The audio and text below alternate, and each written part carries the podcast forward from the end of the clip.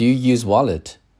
I do have a wallet. It's a leather one, but I hardly carry it around because nowadays I don't have to rely on my wallet to make payment anymore.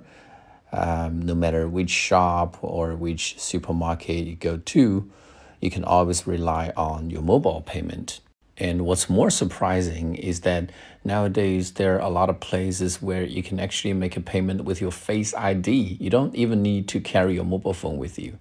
So for me, the wallet is like something that I use to uh, contain my cards, including my credit card, my ID card, my driver's license, things like that.